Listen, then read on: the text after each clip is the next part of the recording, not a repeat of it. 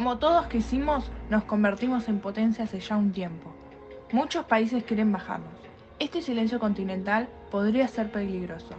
Hay mucha paz, pero ¿por qué se preparan con armas increíblemente grandes los militares? ¿Están esperando a alguien? Cuanto antes aclararemos sus dudas. Último momento, se activaron las alianzas. Iremos contra Rusia y Francia. Nuestras tropas se están preparando. Se desató un gran problema. Mataron al heredero al trono de Austria-Hungría. Lo ayudaremos. Tenemos detalles importantes. Será una guerra, una guerra rápida y con estrategias. Nuestros soldados van contentos. Tendremos más tierras.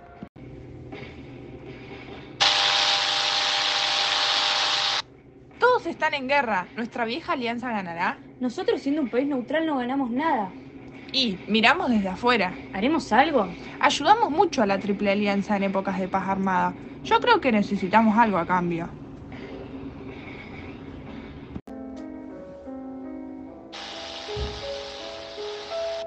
Hola a todos. En este momento algo está cambiando. Nuestro país se unirá a los aliados. Ayudaremos a Rusia y Francia con Gran Bretaña. ¡Qué noticia inesperada! Alemania nos quiere atacar primero. Nuestras tropas les ganarán. Tenemos muchos refuerzos. Los aguantaremos. Debemos recuperar las tierras que nos robó Alemania. No nos aliamos a ellos. Los vamos a atacar con todas nuestras fuerzas.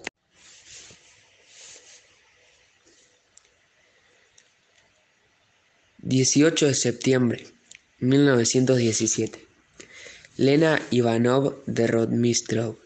Mi querida esposa, desde las trincheras por la noche te escribo. Me gustaría que nos escribamos lo más seguido posible, porque realmente la estoy pasando muy mal. Esta lucha se me está haciendo interminable. Por las noches, como puedo, me abrigo con el reparo de estos pozos profundos que no deseo ver jamás. Ahora mis compañeros de batalla intentan descansar como yo, pero el ruido de trincheras más lejanas nos ponen en alerta. Aunque tengamos refuerzos británicos, el miedo en la lucha siempre va a estar. Además de escuchar a las ratas gigantes que nos rodean, tenemos que lidiar con que nos infecten nuestras lastimaduras de guerra, porque con sus colmillos llegaron a comerse los dedos de la mano de un compañero. Estoy harto de ver cómo los de mi alrededor se mueren, sabiendo que algún día cercano a este me pasará a mí. Ayer una bala en dirección equivocada atravesó mi hombro, por lo que me hicieron un torniquete para no seguir desangrando y que ninguna infección llegue a todo mi cuerpo. Espero que llegue esta carta a tus manos, porque no sé cuándo será la próxima vez que te pueda escribir, si estaré vivo o siendo alguien digno de morir en batalla. Pavel Rodmistro.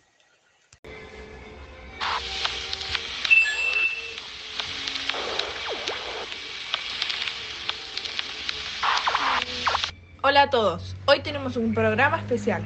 Hablaremos de todos los detalles y sucesos de este año difícil. En medio del caos de la Gran Guerra, más específico este 1917, llevamos 6 millones de muertos, heridos y prisioneros, además de una política y hambruna desabastecedora para nuestro país. Hoy, primero de marzo, tenemos todas las noticias y mucho más de lo que pasó el mes pasado, febrero. No te lo pierdas. Bueno, comenzaremos con que el gobierno es derrotado por la sociedad y la militancia. ¿En serio? Sí, así como lo escucharon. Salieron a las calles a hacer ruido y manifestarse por esto, el zar Nicolás II, incapaz de manejar esta rebelión, lo obligan a dejar el cargo y lo acaban de mandar a la cárcel con toda su familia. ¡Qué inesperado! Sí, de no creer. Esos manifestantes son obreros, campesinos y trabajadores, los bolcheviques, que pertenecen a la organización Soviets. Por supuesto, quieren asumir el control del país. ¿Lo lograrán? En el próximo programa daremos los últimos detalles de esto a todos los oyentes. Como muchos sabrán, Rusia tuvo que irse de la guerra. ¿Cómo pasó eso? A continuación, hablaremos de lo que está pasando en este mes de octubre.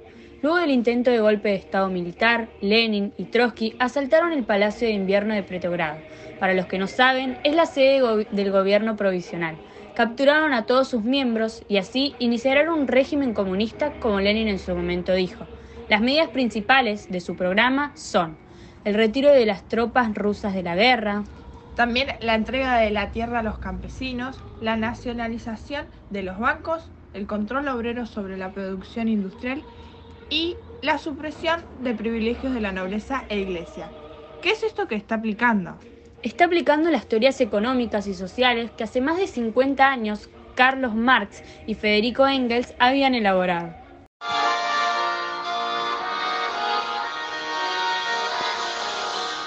Ha terminado la Gran Guerra. Este programa va para todos los oyentes que no se enteraron.